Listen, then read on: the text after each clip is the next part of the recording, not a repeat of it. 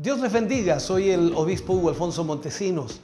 La palabra de Dios para nuestras vidas está llena de esperanza y nos muestra los principales pilares de la fe en nuestro Señor Jesucristo. Te invito a ver con mucha atención el siguiente mensaje. Esperamos que esta palabra pueda bendecir y fortalecer tu vida. Te invito a ver el mensaje de Dios. Vamos a ir a la palabra de Dios en esta mañana y vamos a seguir en la secuencia que hemos estado tratando acerca de discípulos. Y hoy entramos ya a la quinta lección, quinto tema, y vamos a hablar, por supuesto, del discípulo que comenzamos en la semana pasada. Vamos a ir al libro de Hebreos, capítulo 5, versículo 14. Hebreos 5, 14.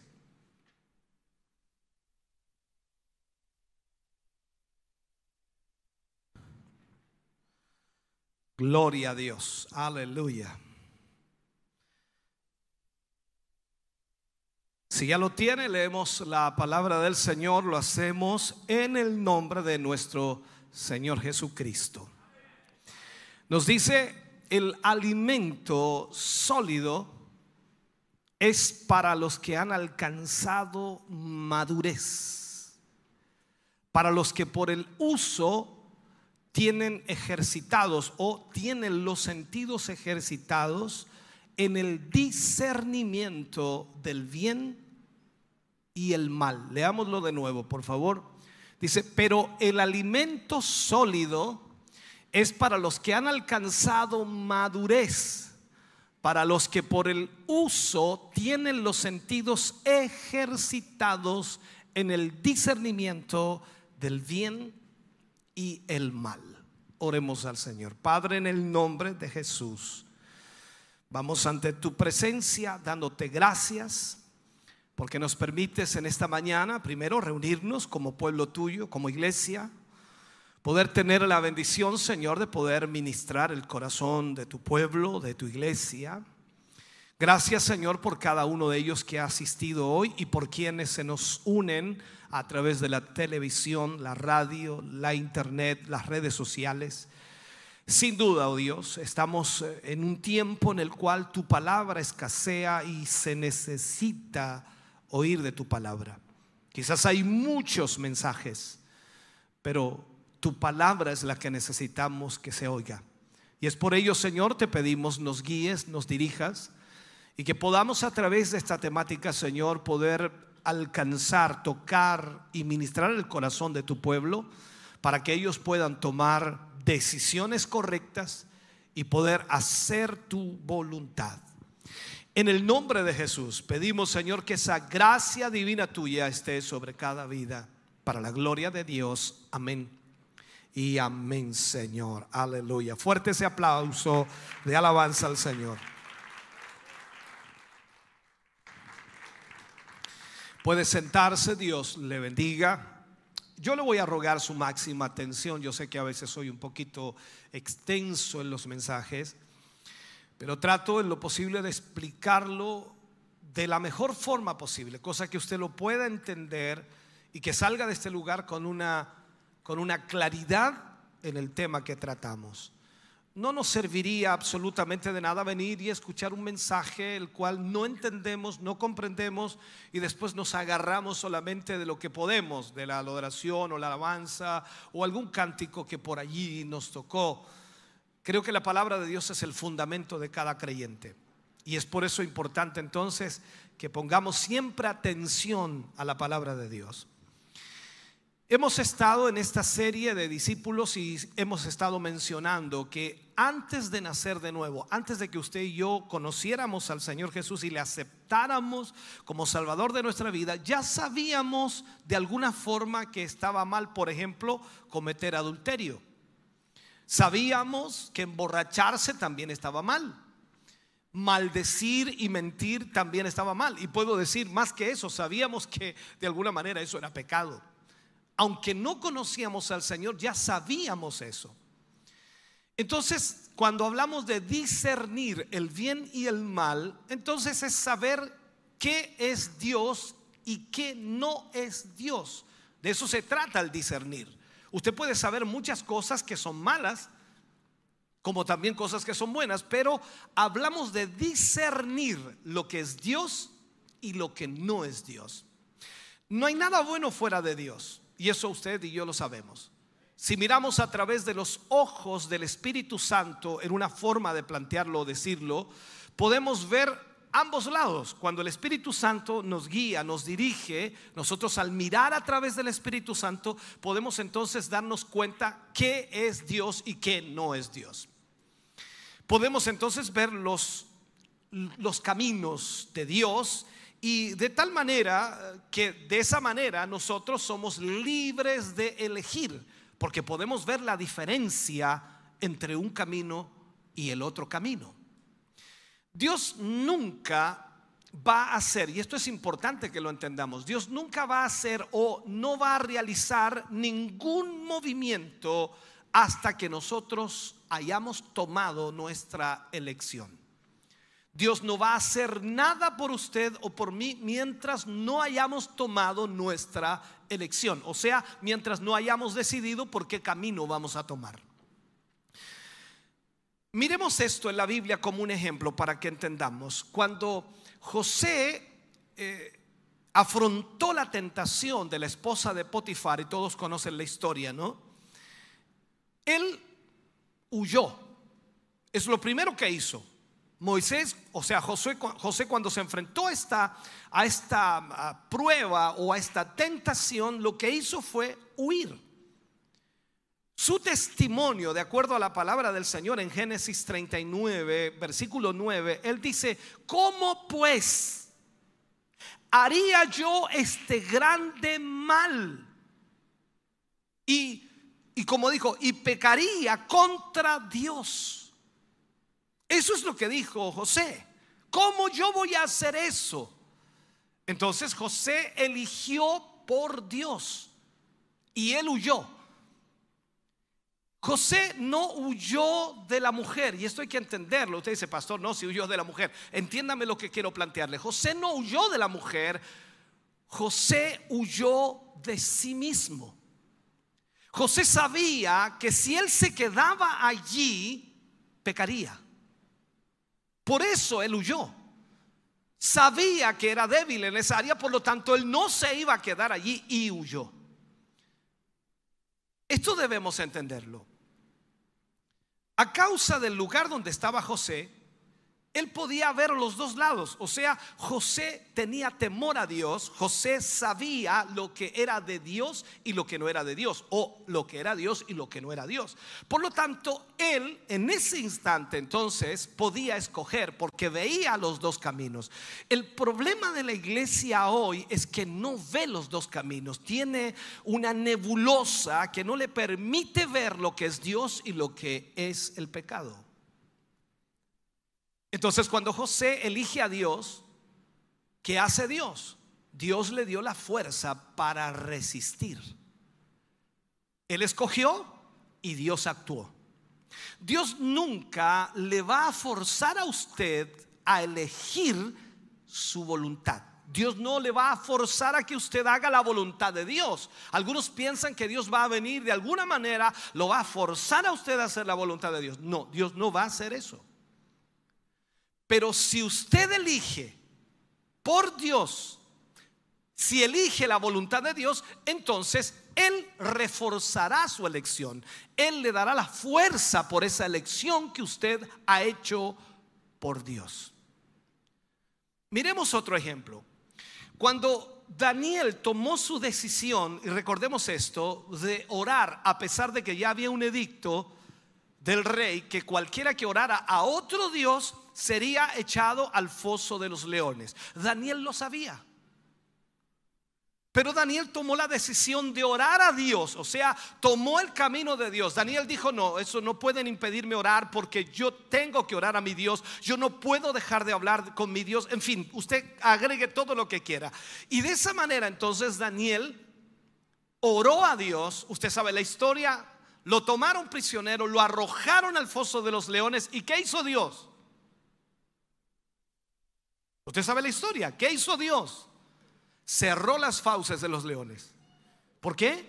Porque Daniel había escogido por Dios.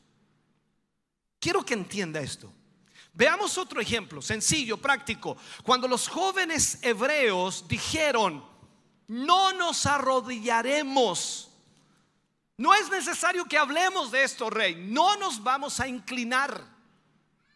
Ellos no iban a adorar una imagen porque sabían que Dios era espíritu, que Dios era real y ellos no se iban a inclinar ante ninguna imagen porque esa imagen no era Dios. ¿Qué hicieron ellos? Tomaron la decisión por Dios. ¿Y qué hizo Dios? Y más aún, ¿qué digo? ¿Qué hizo Jesús en ese momento? Se metió con ellos al horno de fuego. Los cielos nunca hicieron ningún movimiento hasta que cada uno de ellos tomaron su elección. Usted no espere que Dios haga algo por usted mientras usted no tome una elección. La Biblia dice que juntamente con la prueba, Dios ya tiene preparada una salida. Eso es lo que dice Pablo cuando habla, que Él no pondrá más cargas sobre nosotros que la que podemos llevar. Al mismo tiempo dice que con la prueba Dios también trae la salida. Entonces, cada vez que usted es probado en su fe, Dios ya tiene la salida para esa prueba. Y la salida es Jesús viniendo a nosotros mientras, por supuesto, le obedecemos en esa prueba.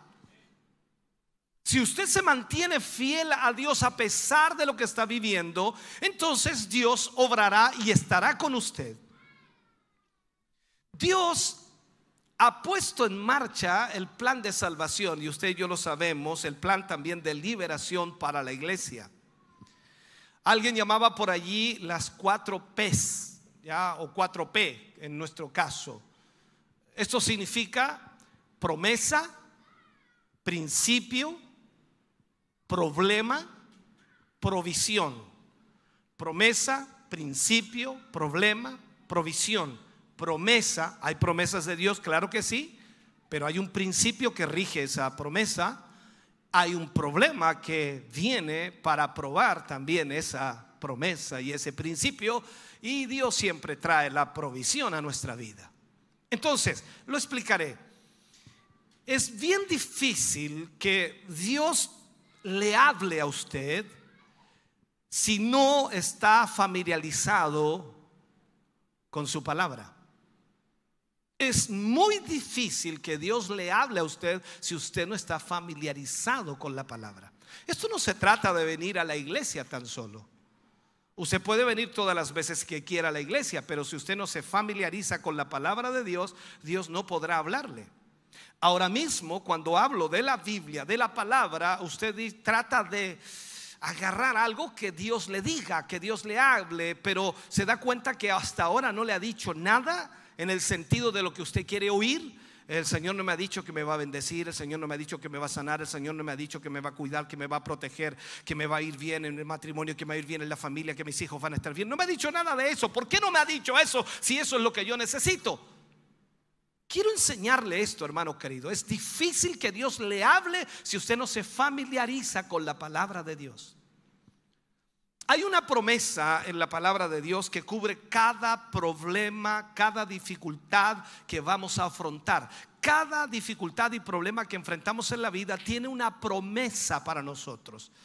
Y por supuesto, si nosotros lo vemos así, cuando estemos en una situación difícil o cuando estemos enfrentando un problema, cuando tenga una necesidad, Dios tiene allí una promesa para sacarle de allí.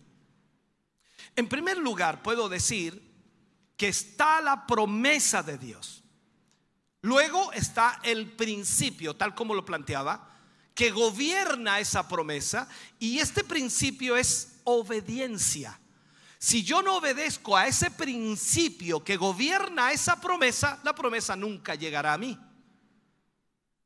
Y eso es el problema de la iglesia hoy día. Por eso A veces, y lo que he mencionado en otros mensajes, que mucha gente se compra una Biblia de promesas y lee las promesas, las promesas, las promesas, las promesas, y las puede leer y las puede escribir y puede tener todas las promesas escritas en el muro, pero esas promesas tienen un principio que rige esa promesa y que al mismo tiempo si yo no vivo bajo ese principio, o sea, obedeciendo la palabra de Dios, entonces esa promesa nunca se va a cumplir. Veamos un ejemplo sencillo. Dice, honra a tu padre y a tu madre para que te vaya bien y tus días sean alargados sobre la tierra. Usted agarra esa promesa y dice, mis días serán alargados y me irá bien. ¿Por qué? Ah, no es que el Señor lo dijo. Sí, Él lo dijo. Pero ¿por qué le va a ir bien y por qué van a ser sus días alargados? Porque usted honrará a su padre y a su madre. Si usted no obedece a ese principio, la promesa nunca llegará y usted se morirá a una edad no tan avanzada. Ni mucho menos le va a ir bien. Entonces cuando vemos la escritura nos damos cuenta que el principio que Dios pone en su palabra es obediencia. Cada principio que aparece en la escritura es para que nosotros lo obedezcamos. Veamos esto. Dios puso a Adán en el huerto. Y les dio, por supuesto, todo para que ellos disfrutaran, absolutamente todo. Pero les dijo que no comieran del árbol que estaba en medio del huerto, que era de la ciencia del bien y del mal. La, la, relación de Adán con Dios dependía, por supuesto, de su obediencia a este mandamiento. Lo único que tenía que hacer Adán era no comer del fruto de ese árbol. ¿Y qué tenía que hacer para no comer del fruto de ese árbol? Obedecer. Nada más que obedecer. Cuando Eva comió del fruto, ese fruto prohibido, como también se le llama, porque la escritura lo menciona, ella, ella no lo supo, pero Dios estaba observando. Esto nos cuesta entenderlo a nosotros. Usted y yo debemos entender que Dios observa absolutamente todo y Él espera que yo obedezca su palabra. Y este es el problema que tienen hoy día muchos creyentes. Dios, Dios nos quita de alguna manera la conciencia de su presencia. E-, esto es como hacer la pregunta lógica.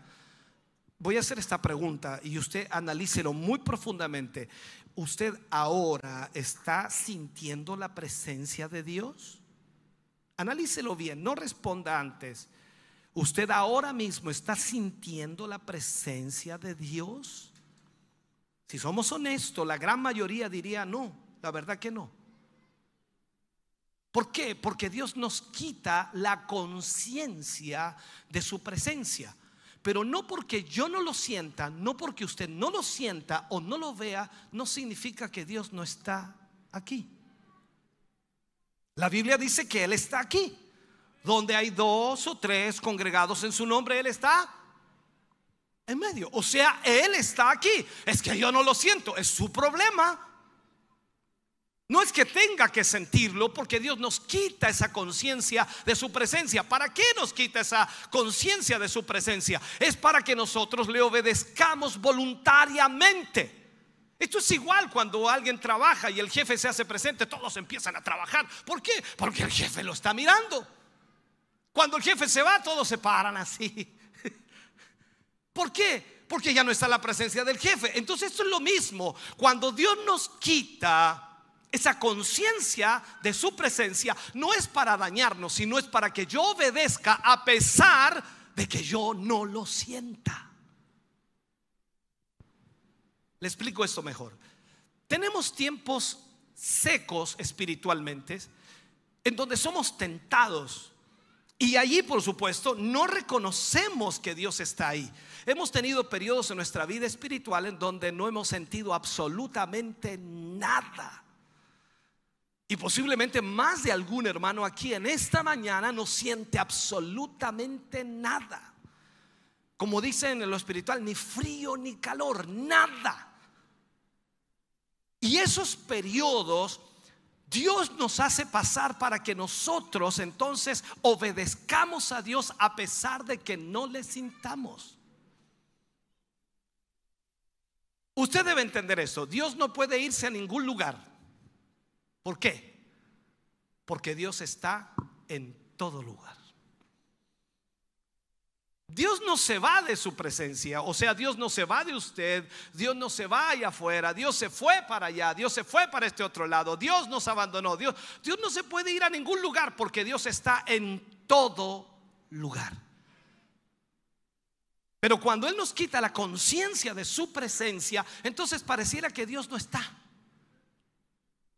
En su trabajo a veces pareciera que Dios no está. En su, eh, ¿cómo se le llama? En su casa pareciera que Dios no está. En su habitación, en su cuarto, eh, eh, en la iglesia, en cualquier lugar pareciera que Dios no está. Pero Dios está. ¿Por qué? Porque Dios está en todo lugar. Veamos algo bíblico. Job sabía esto. Por eso es importante entenderlo. Llegó el momento en el que Job ya no podía ver a Dios. Recuerde la experiencia de Job, fue terrible, ¿no? Pero Job, a pesar de que no veía a Dios, tenía la certeza de que Dios sabía dónde él estaba. O sea, Dios sabía qué estaba pasando con él. Y el testimonio de Job fue simple. Y él dice en una de las frases, tantas frases que dice, Él conoce mi camino. O sea, Job dice, Dios conoce mi camino. Entonces, en este tiempo de problemas que atravesamos usted y yo, en este tiempo en el que no podemos sentir a Dios, que no podemos sentir su presencia, y parece que todo el infierno viene para acusarle, todo el infierno viene para, eh, no sé, desafiarle, recuerde que Dios no le ha desamparado. Recuerde que Dios no le dejará. Recuerde que Dios está ahí aunque usted no le sienta. Usted no necesita buscarlo, Señor, ¿dónde estás? Él está, hermano querido, aunque usted no lo sienta. Él está aquí en esta mañana, aunque usted no sienta absolutamente nada, porque Él promete y la promesa de Dios es que donde hay dos o tres congregados en su nombre, Él estará en medio de ellos. Ahora, si bien es cierto, todo dependerá cómo actuemos en el problema que estamos viviendo. A eso es lo que determinará entonces si obtendremos o no la provisión de Dios. Porque la promesa está, pero depende cómo yo actúe en el problema para que la provisión, o sea, lo que Dios dará para suplir aquel problema, llegará. Y depende de cómo yo actúe. Entonces, ¿cómo va a actuar usted cuando no puede sentir, cuando no puede oír o cuando no puede ver a Dios? ¿Cómo actuará? ¿Se fija que ese es el problema mayor de la iglesia evangélica hoy?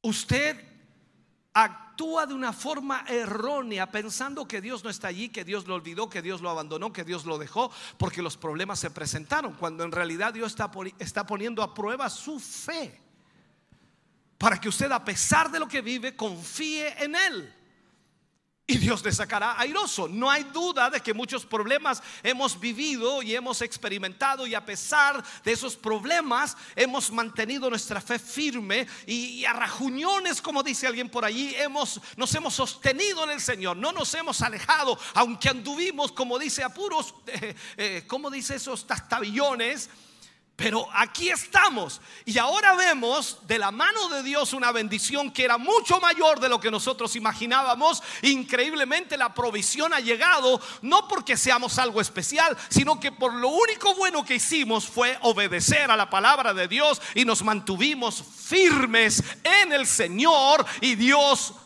pudo proveer para nuestra vida. Ahora, es difícil es difícil orar, hermano querido, cuando no hay nada para creer.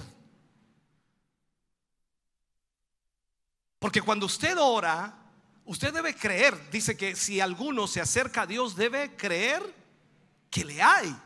y que Él es galardonador de los que le buscan. Entonces significa que yo debo acercarme a Dios creyendo que Él está ahí.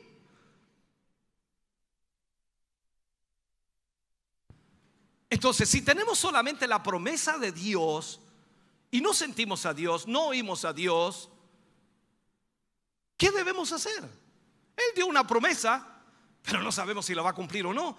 Yo debo creer que Él la va a cumplir. ¿Y qué debo hacer yo? Obedecer a Dios, a su palabra, para que esa promesa llegue. Dios le habló a Josué, recordemos esto, Dios le habló a José cuando era un muchacho, cuando era un niño prácticamente, un adolescente o posiblemente un joven, por allí estaba entre 17 años, 14 o 18 años, por allí más o menos. Y él le habló a José y le mostró un sueño, que él sería preservador de Israel, que él sería un gran líder ¿Y qué pasó después del sueño? O sea, es como que el Señor le habla a usted y le dice, te voy a usar para cosas grandes. Y dice, aleluya, bendito Dios, me va a usar. ¿Y, ¿Y qué vino después para José? Sus hermanos lo vendieron como esclavo. Trabajó en la casa de Potifar como esclavo.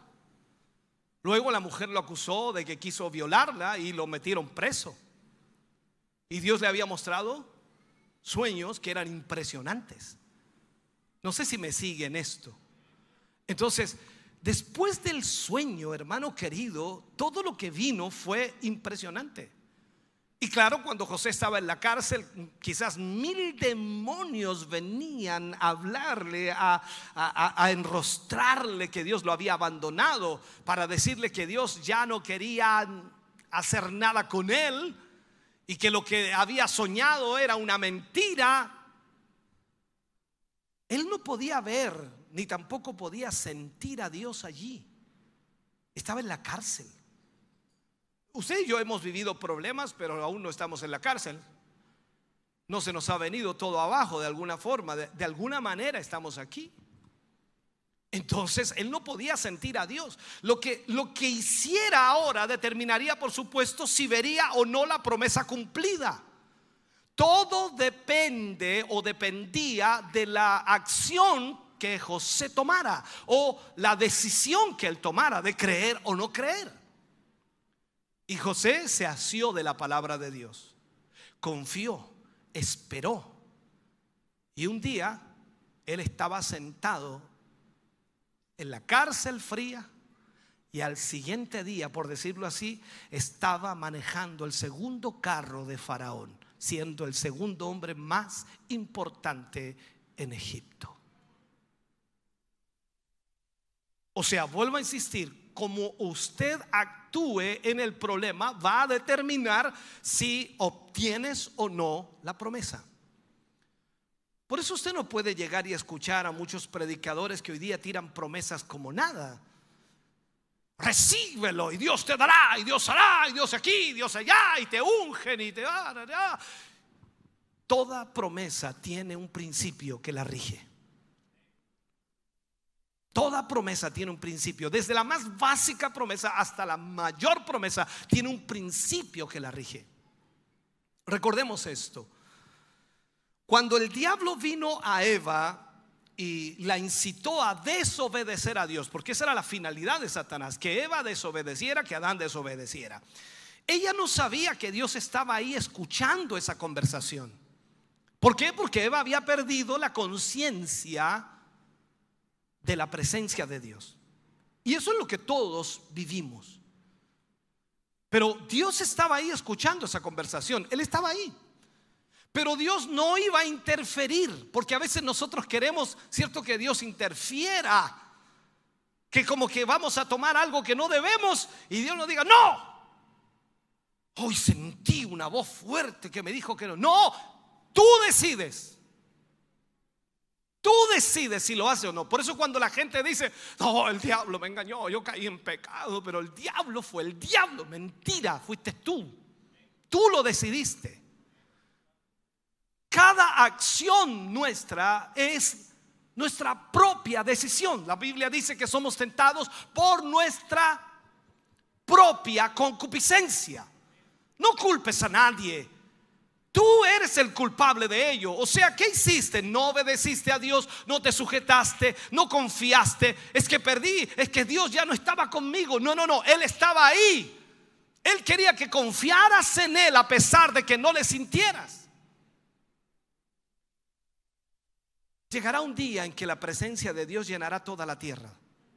Llegará un día en que la presencia de Dios estará constantemente con nosotros y será extraordinario. Pero hoy nosotros tenemos como chispazos. Y claro, cuando vienen esos chispazos, ¿cómo queda usted? Aleluya, lo que sentí anoche en el culto. No, el próximo, no me lo pierdo.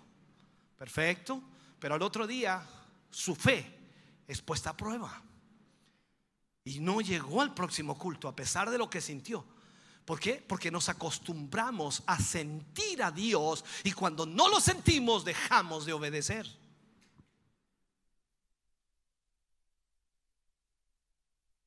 Eva no tenía idea que Dios estaba escuchando. Y Dios no iba a interferir. Eva sabía lo que era correcto. Dios lo había dicho. No coman del árbol de la ciencia del bien y del mal. Ella tenía la palabra de Dios. Ella tenía el consejo de Dios. Ella tenía que obedecer a eso. Y ella era la que tenía que tomar la decisión sin ninguna ayuda de Dios porque ya Dios lo había dicho. Es lo mismo para usted y para mí. Dios ya lo ha dicho. Por eso, usted no puede esperar, hermano querido, que las cosas vayan bien si usted no se interioriza de esta palabra. Si usted no tiene idea lo que es el Evangelio, si usted no tiene idea lo que Dios pide de nosotros como hijos de Él. Entonces Dios no me va a forzar a mí a obedecerle. Pero si yo elijo lo correcto, entonces Dios va a reforzar lo que yo elegí. En esto, hermano querido, somos tan gobernados por nuestros sentimientos, sentimientos, emociones, somos gobernados por ellos. Usted tiene sentimientos, ¿cierto? Ahora tiene que estar sintiendo algo, me imagino.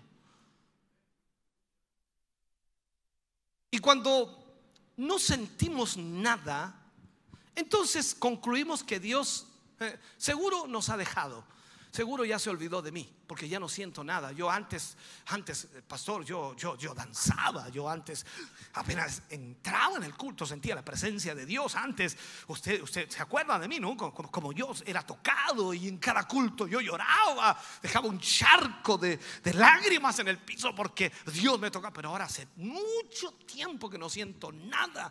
Y sabe que yo pienso que la iglesia está mal.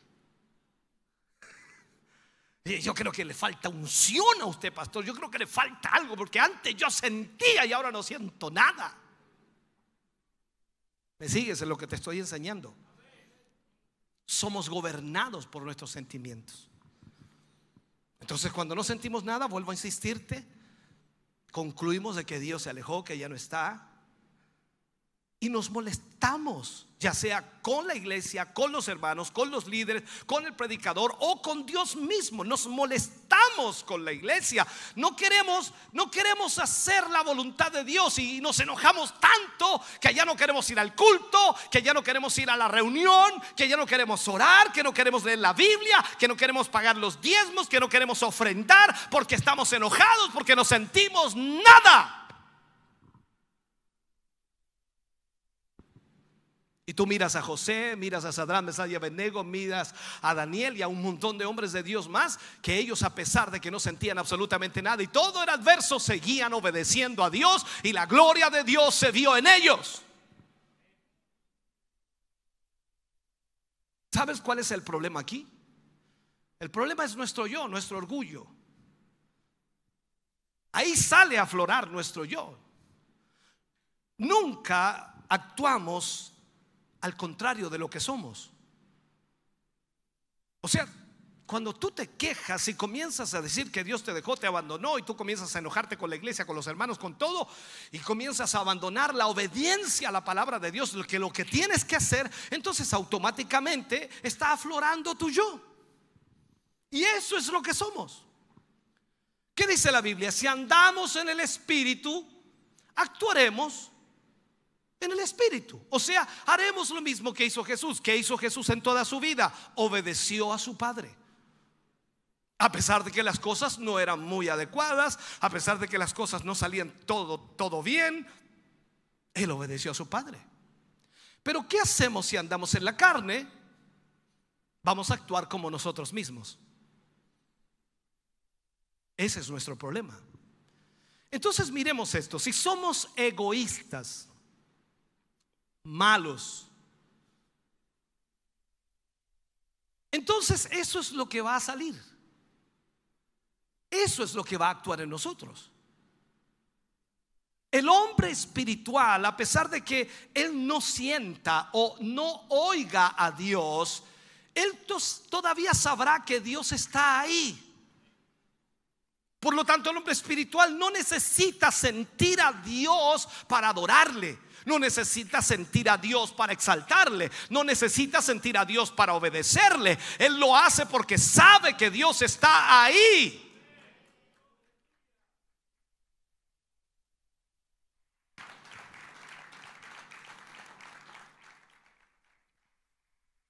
Nosotros, hermano querido, somos un pueblo de preguntas y la verdad es que llegarán momentos en que tendremos preguntas que nadie podrá, nadie podrá responder. Y en esos momentos vamos a tener que orar. Como la Biblia dice, hasta prevalecer. O no obtendremos la respuesta. La Biblia dice por ahí en Deuteronomio 29, 29, dice las cosas secretas le pertenecen a Dios. Hay cosas que usted y yo nunca vamos a poder dilucidar humanamente, con nuestra mentalidad, con nuestra capacidad humana. Nunca lo vamos a poder hacer. Entonces necesitamos orar para que Dios nos revele, para que Dios nos responda, para que Dios nos diga.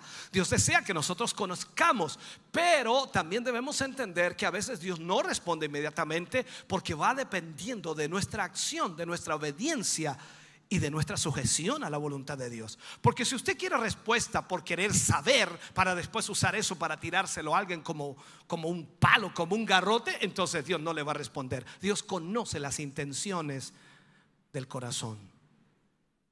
Entonces, ¿qué tenemos que hacer? Vamos a tener que agarrarnos de Dios y vamos a tener que estar atentos a la voz de Dios y obtener una respuesta de Dios por nosotros mismos. O sea, buscando la presencia de Dios nosotros. Y para hacer esto debemos creer que Dios es, que Dios es real. Y ya sea que lo veamos o no, o lo sintamos o no, saber que Él es real. ¿Por qué ora usted? Porque usted cree que Dios existe. ¿Por qué no ora? Porque ya dejó de creer. Esto es, mismo, es lo mismo que las amistades. ¿Usted tiene buenas amistades? ¿Tiene buenos amigos? Se acuerda de sus amigos, le manda un WhatsApp, lo llama, ¿cierto? hola, ¿cómo está? ¿Cómo te ha ido? ¿Qué va a hacer hoy día? ¿Qué vamos a hacer a la tarde? ¿Qué vamos a hacer Su amigo, le gusta hablar con él, reírse un rato. Y lo llama constantemente. Usted habla más con su amigo que con Dios. ¿Por qué? Porque cree más en su amigo que en Dios. La primera marca de un discípulo, y esto es importante decirlo, la primera marca, la primera identificación de un discípulo es la generosidad. Y quiero explicárselo bíblicamente para que usted lo entienda. La generosidad. Ese discípulo traerá todo lo que tiene a los pies del Señor constantemente. Lo hablo en el sentido general. Todo lo que espera ser le pertenece a Jesús y él es un hombre fiel al Señor Jesús. Por eso lo que vemos inmediatamente cuando inicia la iglesia primitiva, cuando comienza, el Espíritu Santo desciende sobre ellos, lo primero que se abrió en la vida de los discípulos fue la generosidad. Usted no ve otra cosa en la vida de ellos. Lo primero que se abre es la generosidad. ¿Y qué dice la Biblia? Que ellos tomaban todas sus posesiones, las vendían y la ponían, el precio pagado lo, lo ponían a los pies de los apóstoles para que pudieran de esa manera cubrir las necesidades. Lo primero que se despierta es la generosidad. Sígame en esto, por favor. No le estoy pidiendo su dinero, estoy tratando de enseñarle algo bíblico. Entonces, cuando usted entiende que todo le pertenece a Jesús, entonces todo lo suyo no es suyo, sino es de Jesús. Pablo dijo en Primera de Corintios capítulo 4, versículo 12, se requiere que los administradores, dice, sean hallados fieles. O sea, usted y yo tenemos que ser hallados fieles. Entonces, el discípulo genuino está comprometido, es generoso. Y este es el tipo de hombre que Dios busca y la iglesia es responsable de hacer tales discípulos. Tenemos que enseñarle a nuestros hermanos y hermanas a ser generosos en todas las áreas de su vida.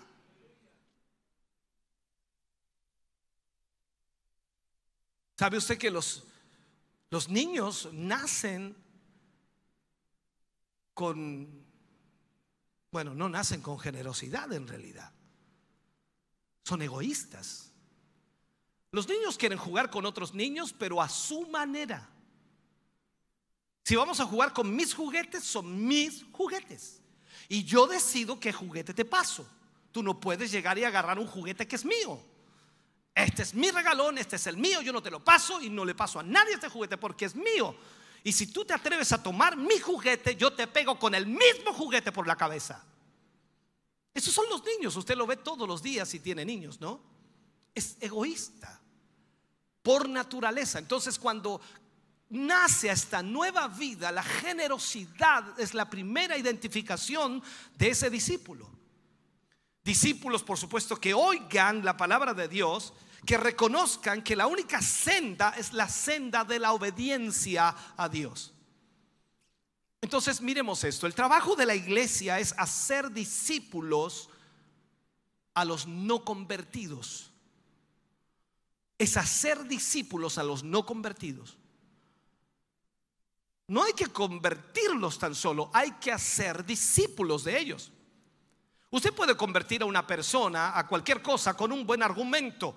Puede cambiarle su idea y su pensamiento con un buen argumento, pero estamos hablando acerca de la vida, acerca de que la iglesia es un organismo reproductivo y que por supuesto se reproduce y que ciertas características son reconocibles siempre en este discípulo verdadero. Entonces usted puede decir, yo soy discípulo de Cristo, pero ¿por qué se va a conocer un discípulo de Cristo? Por su generosidad en todas las áreas de su vida. Una de las grandes marcas que hemos estado mencionando es la generosidad. Entonces la pregunta sería aquí, ¿usted se considera generoso? Esos amenes son extraordinarios, ¿sabes? ¿se fija? Eh, o algún día cuando le toque a usted ministrar o enseñar o predicar y no le den una amena después de esa pregunta, usted dice, yo me bajo de aquí, me voy. No, no, esta cosa no se puede. Pero esta es la realidad nuestra, no somos generosos. Es como decir, deme un amén. ¿Qué le estoy pidiendo? Le estoy pidiendo un amén. Y ni siquiera me lo da. Es súper generoso. Deme un aleluya. O sea, estamos hablando de eso. Es una forma práctica de hacerle entender que por naturaleza no somos generosos. Somos egoístas. Somos egoístas. La iglesia, hermano querido, vino de la vida. Y la vida engendra vida. Por eso es importante entenderlo. No es que la iglesia de la vida, no, no, no, no, no. Una vez que la iglesia es formada porque la vida la formó, la iglesia se reproducirá dando vida. Eh, ¿Sabe? Yo no soy redundante al repetir continuamente esto, pero debe registrarse en tu vida. Debes entenderlo. Si quieres ser discípulo del Señor, tienes que ser generoso. ¿Cuál es la palabra que el Señor le dice a todos los discípulos? El que quiera venir en pos de mí, niéguese a sí mismo, tome su cruz y sígame.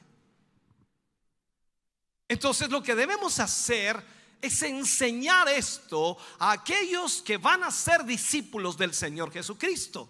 Pero esto no se está enseñando en ninguna parte. La verdadera prueba para saber si es que somos la iglesia es que creamos condiciones de vida. creamos condiciones de vida. Jesús dijo, si, si alguno quiere ser mi discípulo, esto dijo él, si alguno quiere ser mi discípulo, Recordemos que cuando él había llamado a sus discípulos, él mismo les dijo, si, alguno quiere venir en pos de mí, como vuelvo a repetir, niéguese a sí mismo, tome su cruz y sígame.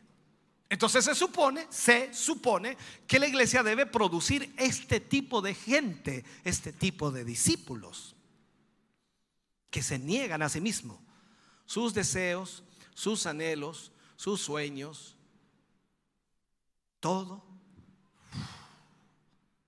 porque ahora es lo que Cristo quiere. Hemos dicho entonces que la primera evidencia de un discípulo es la generosidad. No existen cristianos egoístas. Esto no es como el cuento del gigante egoísta. No pueden haber cristianos egoístas. Amén. No pueden haber cristianos egoístas. ¿Por qué? Porque la gracia de Dios está sobre usted, sobre mí. Entonces, lo que va a producir el Espíritu de Dios es una autoentrega que estuvo también en el Señor Jesucristo. ¿Qué es lo que dice la Escritura? Dad de gracia lo que de gracia habéis recibido. O sea, dígame por favor si usted merece algo. Yo sé que nosotros los seres humanos siempre estamos lidiando con ese yo. No, no, no, no, no, yo exijo respeto, usted tiene que respetarme a mí. Y la gente vive bajo esa norma porque el yo es el orgullo. Y siempre está exigiendo respeto, está exigiendo lo, que todos exigen, ¿no? Hoy día, todo el mundo exige algo. Hemos perdido la noción de lo que es realmente el Evangelio. Si alguien no lo respeta, ni se preocupe. A David no lo respetaron en un momento y lo llamaron perro muerto, y así lo llamó un hombre. Y los soldados de David sacaron ya la espada. ¿eh? Déjame cortarle la cabeza a este. Y dijo: No, no, déjenlo. Quizá tenga razón. Alguien lo ofende a usted y usted quiere irse a las manos inmediatamente. ¿Por qué? Porque el principio que está en usted está rigiendo su yo, el orgullo, la carne y todo aquello. Entonces usted se vuelve egoísta, pero por gracia somos lo que somos. Nada merecemos y Dios nos ha dado una bendición. Por lo tanto, nosotros debemos también entregar lo que de gracia hemos recibido. Y eso cubre todas las áreas de nuestra vida. Entonces el alma liberada será ensanchada porque el alma liberada es el alma a tono con Dios, en la forma correcta. Hay muchas marcas de egoísmo con las que hemos tratado y de verdad eh, hay mucho, mucho que hablar de esto. Yo quiero decirte algo en cuanto al egoísmo. Creo que esto será lo más importante para ti y ojalá lo logres entender. Si es que estás seriamente pensando en recibir algo de Dios y al mismo tiempo producir este tipo de discípulos que Dios quiere a través de tu ministerio, a través de tu llamado, lo que Dios quiere hacer contigo, tú tienes que pensar en esto. Tienes que entenderlo. Por ejemplo, si tienes, si estás enfermo, voy a ponerlo así, si estás enfermo, si tienes familiares perdidos. Vamos a hacer este ejercicio para que mejor usted participe, ¿ya? Entonces, yo digo algo y usted me confirma si está o no está, ¿ok? Bien, a ver si podemos hacerlo. Si está enfermo, hay algunos enfermos aquí. Si tiene familiares perdidos sin Cristo, perfecto. Si tienes problemas en tu vida, ahora, antes antes que estas cosas puedan ser sanadas, nuestras vidas como cristianos deben ser sanadas espiritualmente primero. ¿Qué estoy enseñándote? No puedes ponerte a orar por los inconversos en tu familia si tú no estás sanado espiritualmente. Nosotros debemos venir a ser lo que Dios quiere que seamos si es que queremos que Dios obre en nuestras vidas. Porque ¿qué ejemplo vas a darle a tus familiares inconversos si realmente no estás viviendo para Dios? No es que yo voy a la iglesia. ¿Y cuántos no vienen a la iglesia? ¿Cuántos no asisten? O cuánto, mejor dicho, asisten a la iglesia y no les sirve de mucho venir a la iglesia. Tú no puedes vivir una vida suelta, casual y egoísta y esperar que Dios sea generoso contigo. Tú debes entender este principio. Si tú quieres misericordia, ¿cuánto quieres misericordia? Tú tienes que ser misericordioso. Si quieres tener amigos, ¿cuántos quieren tener amigos? Debes mostrarte amigable. Si quieres que te perdonen, debes perdonar. Todo esto son principios de Dios los cuales no podemos dejar de lado. Y el discípulo entiende esta realidad. Debemos sembrar las semillas que traerán una vida generosa. Dice la escritura en otro pasaje, lo que el hombre siembra, eso cosecha. Muchas veces no puedes quejarte porque sembraste. En otras oportunidades eres probado en una cosecha que no es tuya porque nunca sembraste eso. Pero el otro está sembrando en ti y Dios te ayuda para salir adelante. Entonces veamos esto. debemos, debemos sembrar, hermano querido, semillas que traerán esa vida generosa en nosotros. El egoísmo, ¿sabe usted que es la ley de la selva hoy? En la tribulación, que usted y yo no vamos a estar, gracias a Dios creo, yo no voy a estar. Pero en la tribulación, el egoísmo, y usted cuando lee Apocalipsis y ve los últimos tiempos lo va a ver muy marcado, el egoísmo será la bestia que, que, que se aparecerá a los hombres y a las mujeres que no fueron en el rapto ellos vivirán bajo un egoísmo increíble. El egoísmo y la anarquía son términos eh, convertibles o, aplicables en la misma manera. O sea, es el espíritu de egoísmo el que ha tornado nuestras calles en selva. Hoy día el espíritu de egoísmo, el querer tener más. La ley de la selva es la ley de la autopreservación. No me interesa lo que le pase a los demás, me interesa lo que me pasa a mí. Cuando usted, hermano querido, en la selva, voy a ponerlo así, nunca he estado en la selva, pero bueno, en el campo, en algún lugar, algo tiene que haber sabido de eso. Yo lo vi siendo muy pequeño y lo vi con mucha tristeza. Cuando usted deja un animal parir y si la madre tiene hambre, se comerá a su propio cachorro. La Biblia habla de algo y dice de mordernos unos a otros en la iglesia. ¿Se lleva bien con todos? Y no es que tenga que llevarse bien con todos. Mejor dicho, ¿los soporta a todos? ¿Los ama a pesar de? Porque usted no puede amar a alguien por lo que hace por usted, sino que debe amar por lo que es para usted. Es su hermano, es su hermana. ¿Y qué tiene que hacer? Amarlo. ¿Por qué? Porque es su hermano. Sí, pero esta clase de hermano es difícil amar. Sí, pero es tu hermano.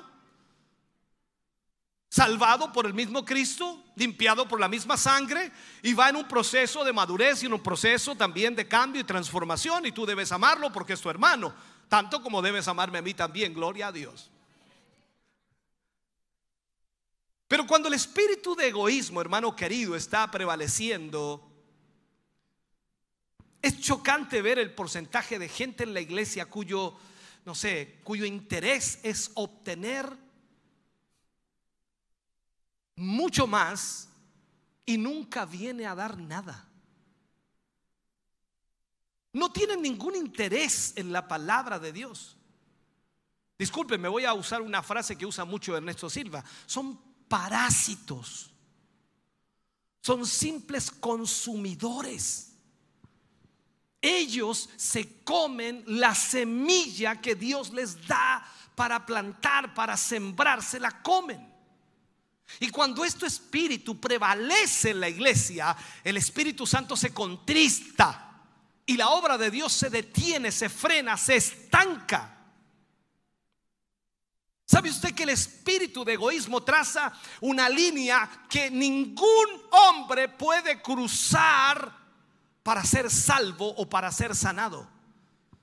Por eso es que cuesta tanto hoy ver milagros de Dios en las iglesias, porque a veces no está ni siquiera en la oración que hacemos como pastores o líderes, o no está ni siquiera en quien está predicando o ministrando, a veces está en el espíritu que se mueve en la iglesia. Tú me dices, no, pastor, si depende de la unción del predicador. Te pongo algo, Jesús sanaba a todos los enfermos desde la mañana hasta la tarde, pero cuando fue a una ciudad, ¿a dónde fue? ¿Dónde no pudo hacer milagros? Vamos, bíblicos. ¿Dónde? ¿En Nazaret? ¿Alguien lo confirma? Les falta leer la Biblia, muchachos. Dice que no pudo hacer milagros por la incredulidad de la gente. Ahora yo te pregunto, hermano querido, y haciendo este ejercicio práctico, ¿tú crees que Dios puede sanar a los enfermos aquí? Pero cuando oramos por los enfermos, tú te distraes con cualquier cosa. Vas al baño, das una vuelta. Eso me dice que tú no crees. Porque si creyeras, tú dirías, ahora se viene lo bueno. Aquí es donde Dios va a hacer milagros. Aquí es donde Dios va a obrar. Aquí es donde Dios va a derramar su gloria. Pero la gente no está metida en eso porque lamentablemente, y lo digo una vez más, no entienden. El profeta Isaías habla de niños que están listos para nacer. Eso es lo que pone el profeta pero no existe suficiente fuerza para darlos a luz. ¿Cuántas veces usted ha visto de alguna manera para analizar almas viniendo a nuestro altar? Ellos buscando a Dios, por supuesto, pero se quedan sin salvarse. Y tratamos de echarle la culpa a cualquier cosa, a la música, al predicador, a, la, iluminación, a, la gente, a cualquier cosa. En realidad le echamos la culpa. Pero no hubo la suficiente fuerza en la iglesia para darlos a luz. A ver si lo explico de esta manera. Antes que la ciencia médica supiera algo sobre la cesárea, porque no es que la cesárea estuvo todo el tiempo, no, eso no, se, supo hace no sé cuántas décadas atrás, dos, tres, y hoy día ya casi la mayoría de las mujeres tienen por cesárea a sus hijos. Y, y cuando llegaba el momento en que el niño debía nacer, si la madre no podía dar a luz cuando no había cesárea, cuando la madre no podía dar a luz a este hijo, entonces ambos, madre e hijo, morían. Lo mismo le está pasando a la iglesia. La iglesia está tan debilitada por el espíritu de recibir solamente y no dar, que no tiene fuerza para librar a la gente que viene por ayuda. No tiene la fuerza para salvar a aquellos que están perdidos. Y lo que tenemos que hacer es pedirle a Dios que nos ayude a corregir esa situación, cambiar esa situación. Pero ¿cuál es el problema en esto? Es el egoísmo.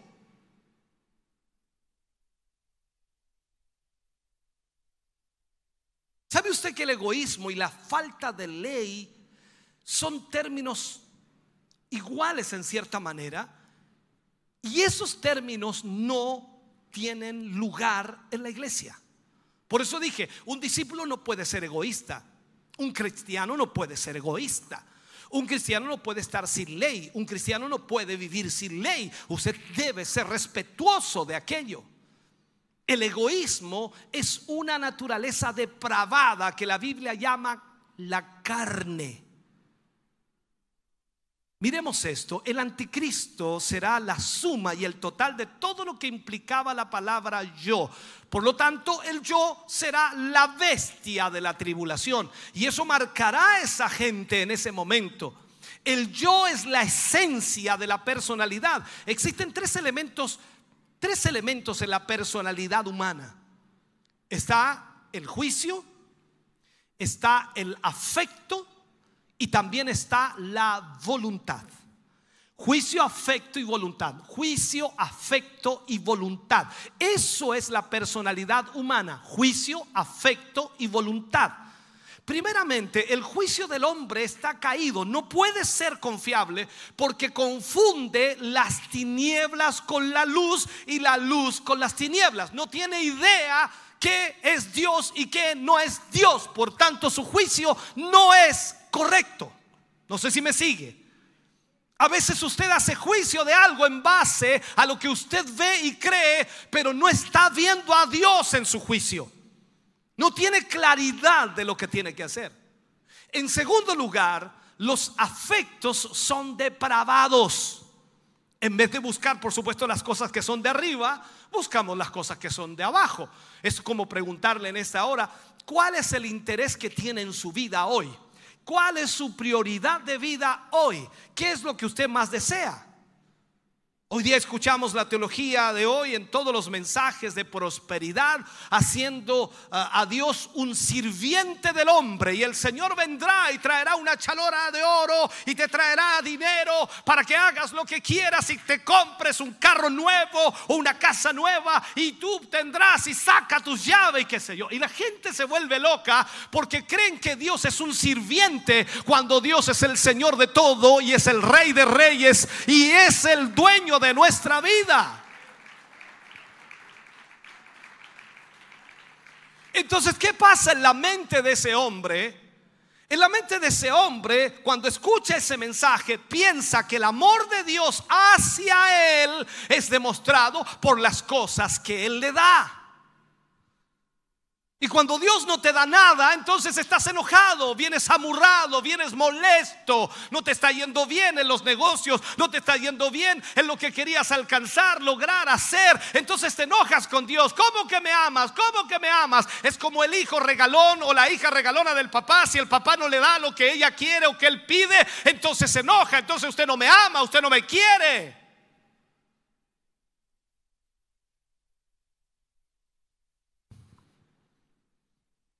Esto apela solamente al yo, a la codicia. Y eso difama el carácter de Dios porque Dios no es así. ¿Sabe usted que algunos de los mejores cristianos que yo conozco viven solo del seguro social?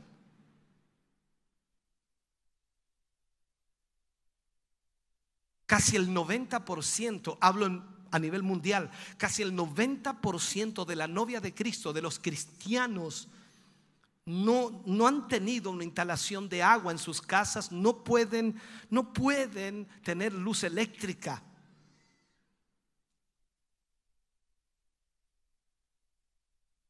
O sea, no puedes juzgar la relación de una persona con Dios por lo que ella tiene. No es que tú llegues en un auto nuevo, último modelo, decir, ¿cómo te ama el Señor a ti?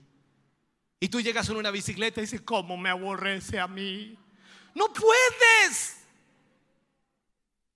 No puedes poner a Dios en esa posición porque Dios no mide las cosas así. Jesús dijo que la vida del hombre no consiste en la abundancia de bienes o cosas que tiene.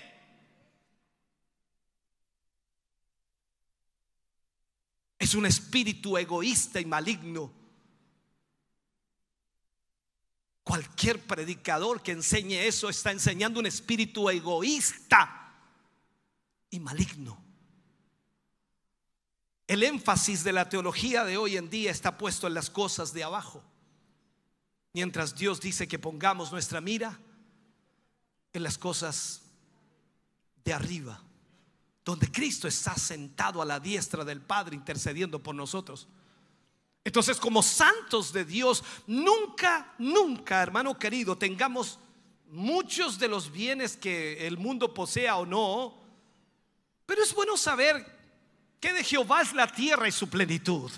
No importa si nosotros no poseemos lo que el mundo tiene, no importa. El mundo está contando quizás nuestro dinero ahora. Decimos nosotros, algún día todo eso será nuestro. ¿Cuándo? Cuando el rey de reyes venga, cuando el señor de señores llegue, cuando reinemos con él. Ahora no importa, usen lo que quieran, hagan lo que quieran. Llegará el día en que nosotros seremos señores con el Señor Jesús aquí.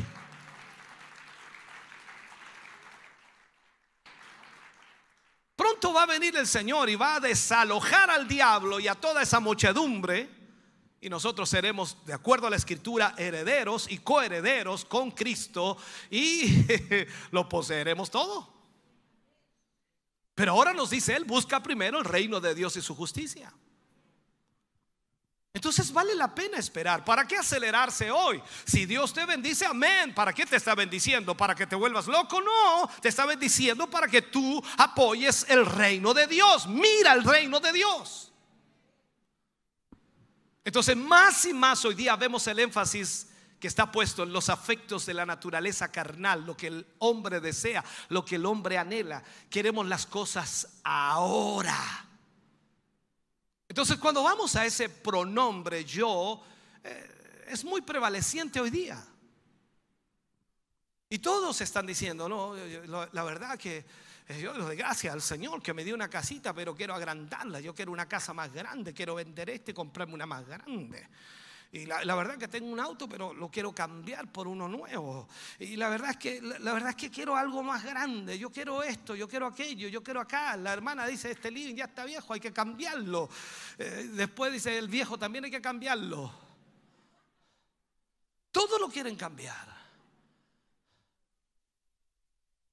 ¿Por qué? Porque el yo está haciendo eso. El egoísmo. Todo lo queremos para nosotros y no estamos poniendo nuestra mirada en el reino de Dios. Nunca es lo que Dios quiere, siempre lo que nosotros queremos. Los deseos de la carne. Y esos deseos de la carne no son fiables. En tercer lugar, lo que estaba planteando, la voluntad ha perdido su poder real. Cuando hablamos de la voluntad. La voluntad ha perdido su poder real. O sea, eh, eh, es fuerte donde debería ser débil y es débil donde debería ser fuerte. Pablo dice una gran verdad cuando dice, cuando soy débil, entonces soy fuerte. ¿Y quién entiende eso? Es lógico, lo ve por el lado espiritual. ¿Cuándo es débil? En la carne. Por eso él decía, ya no vivo yo, sino que ahora Cristo vive en mí. Y lo que ahora vivo en la carne, lo vivo en la fe del Hijo de Dios. O sea, en este sentido, Pablo dice, cuando soy débil en la carne, entonces soy fuerte en el Espíritu. Pero cuando tú eres débil en el Espíritu, entonces eres fuerte en la carne.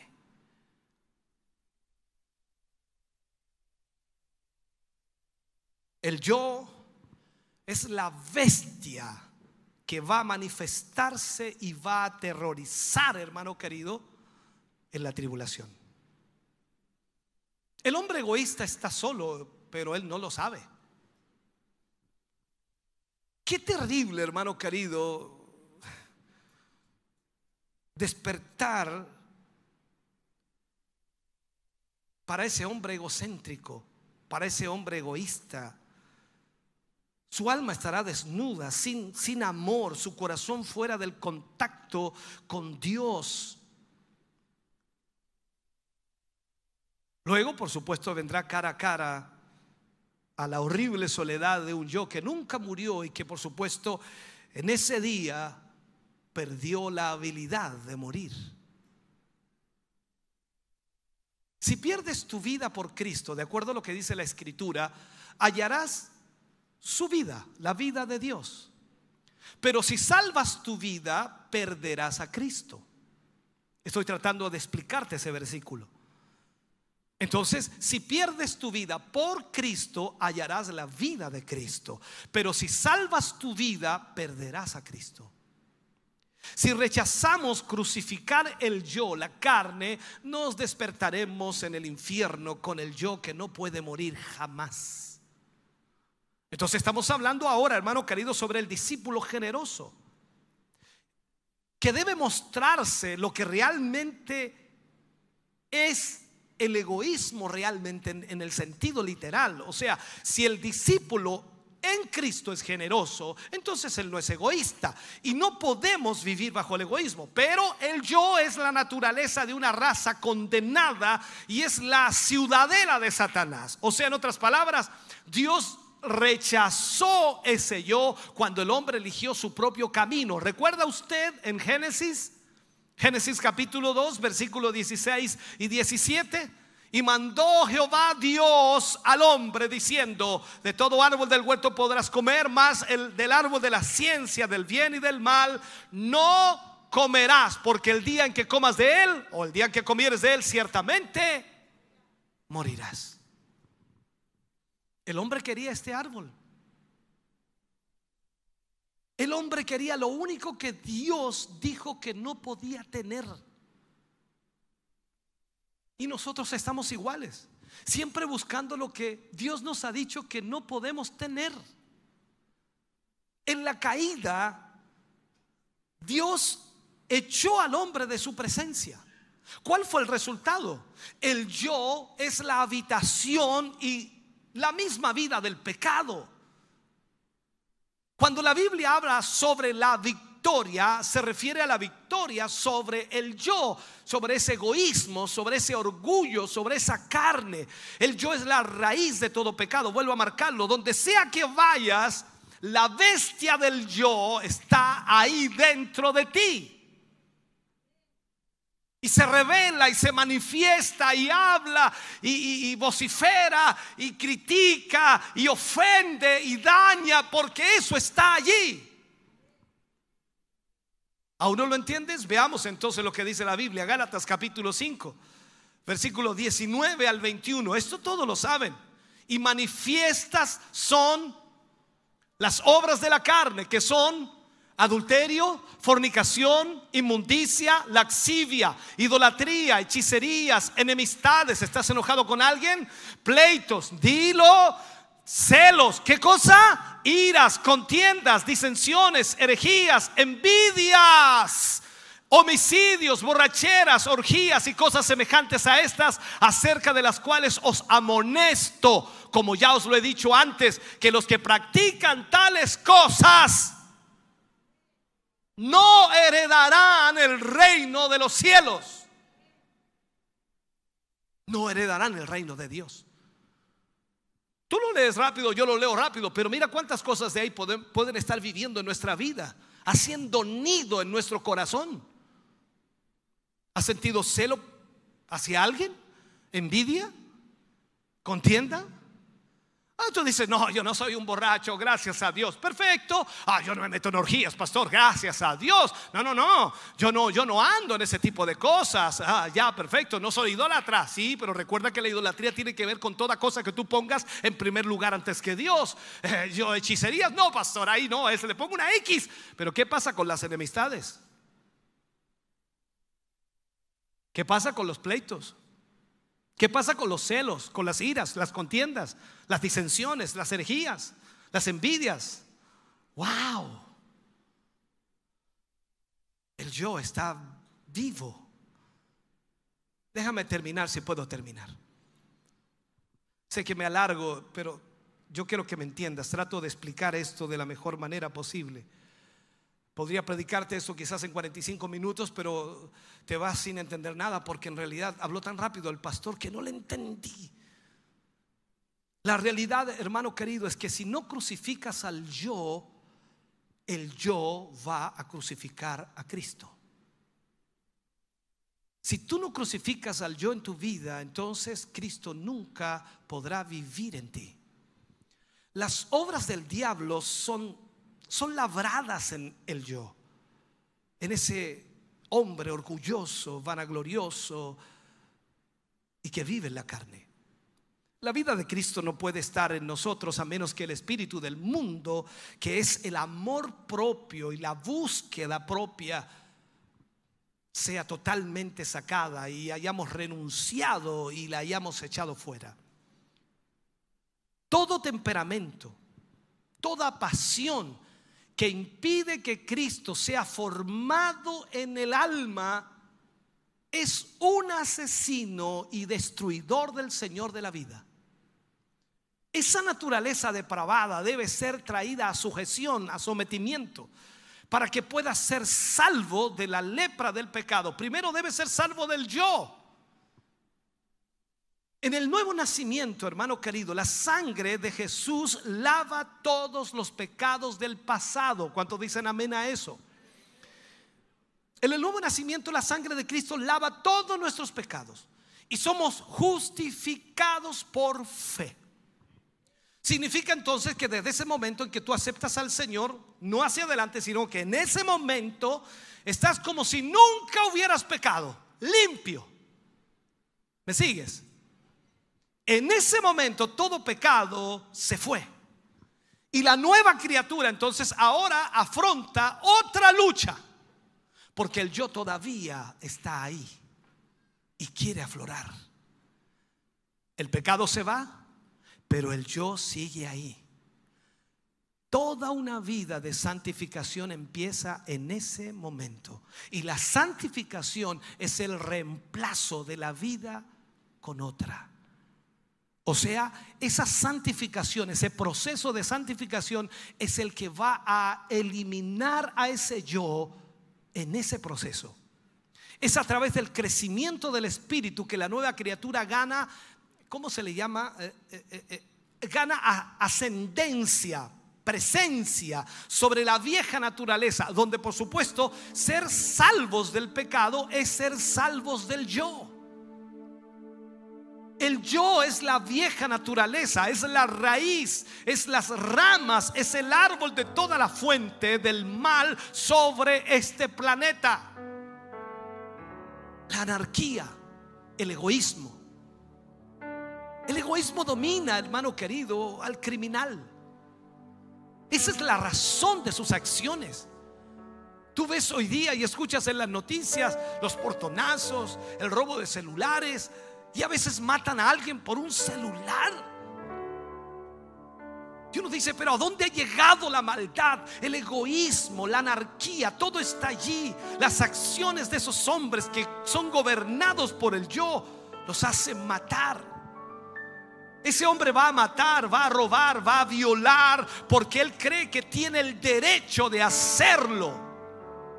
Tal como las bestias de la selva se tragan a las bestias más débiles, la bestia del yo se traga a otra bestia más débil. Y eso podemos llevarlo a una aplicación de que cuando tú eres débil en el espíritu, ese yo consumirá toda la energía. El pecado es el resultado del yo, levantándose el lugar o en el lugar como, como supremo Señor en esa alma. Los santos de Dios deben tratar, hermano querido, en todo momento con esa vieja naturaleza. Por eso leíamos la palabra de Dios al principio, Efesios 4:22. En cuanto a la pasada manera de vivir, despojaos del viejo hombre, que está viciado conforme a los deseos engañosos. Esto no está hablando a los pecadores, está hablando a los santos, a los hijos de Dios, a los creyentes. Esa naturaleza depravada todavía sigue ahí, aunque sea salvo. Hay dos personas en ti Está el viejo hombre y está el nuevo hombre viviendo en ti. Y tú eres quien decide quién va a tener más fuerza. Tú eres quien decide quién va a ganar. La Biblia dice, de cierto, si alguno está en Cristo, nueva criatura es. Pero hermano querido, todavía está el viejo hombre con el cual se debe tratar cada día en tu vida. Aquel que por supuesto ha sido crucificado con Cristo en la cruz, pero tiene que ser mantenido en la tumba. La naturaleza carnal odia a Dios, odia a Cristo, odia la justicia, odia el amor. Esa naturaleza está en ti y debe ser mantenida muerta. Todo lo que te he enseñado hoy, hermano querido, es una preocupación constante en mi vida. Porque a través de esto te das cuenta que venir a la iglesia y tener un culto hermoso, danzar, saltar, brincar, gozarte, llorar por un momento puede ser lindo, hermoso, maravilloso, es una experiencia gloriosa. Pero Jesús está siempre aunque no le oigas, aunque no le veas, aunque no le sientas. Y lo único que espera de ti, de mí, es que le obedezcamos, que seamos obedientes a su palabra. Y de esa manera dobleguemos a la carne y vivamos bajo el Espíritu. Póngase de pie, por favor, en esta mañana. Oh Jesús, aleluya. Santo eres, Señor.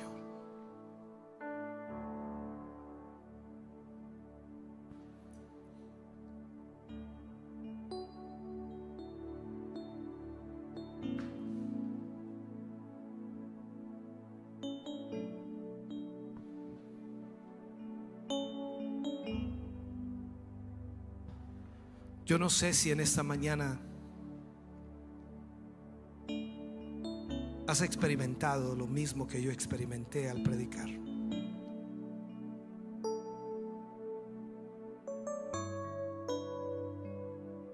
Esta lucha es tan fuerte cada día. Muchas veces el viejo hombre quiere reaccionar y hay que aplastarlo. Que aplastar el orgullo,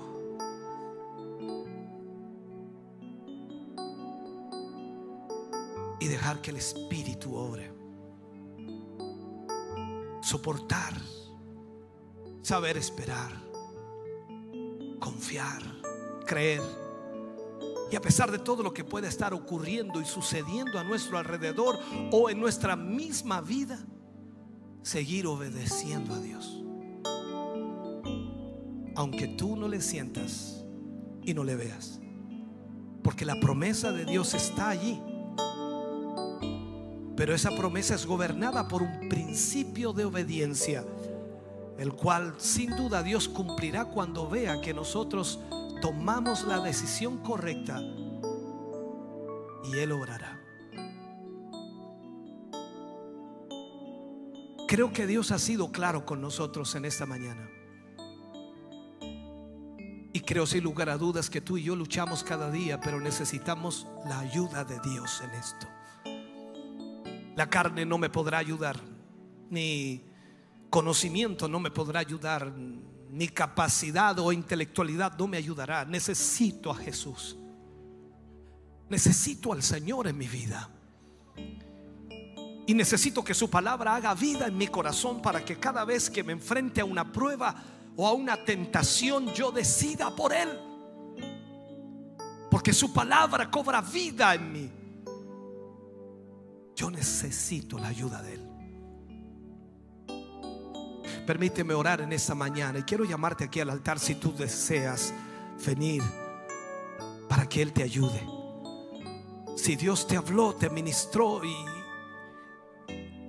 y Dios remeció tu corazón y tu vida, este es el momento para, para pedirle a Él de su ayuda. Porque fuera de Él no, no tenemos nada más. Fuera de Jesús no hay nada bueno. Solo Él nos puede ayudar. Y es por eso tan importante que le demos a Él nuestro corazón, nuestra vida. Y que Él pueda gobernarnos en totalidad, en todas las áreas de nuestra vida. No permitas que ese yo te lleve a desobedecer a Dios. No permitas que ese yo te lleve a cumplir los deseos de la carne. Oh Señor Jesús.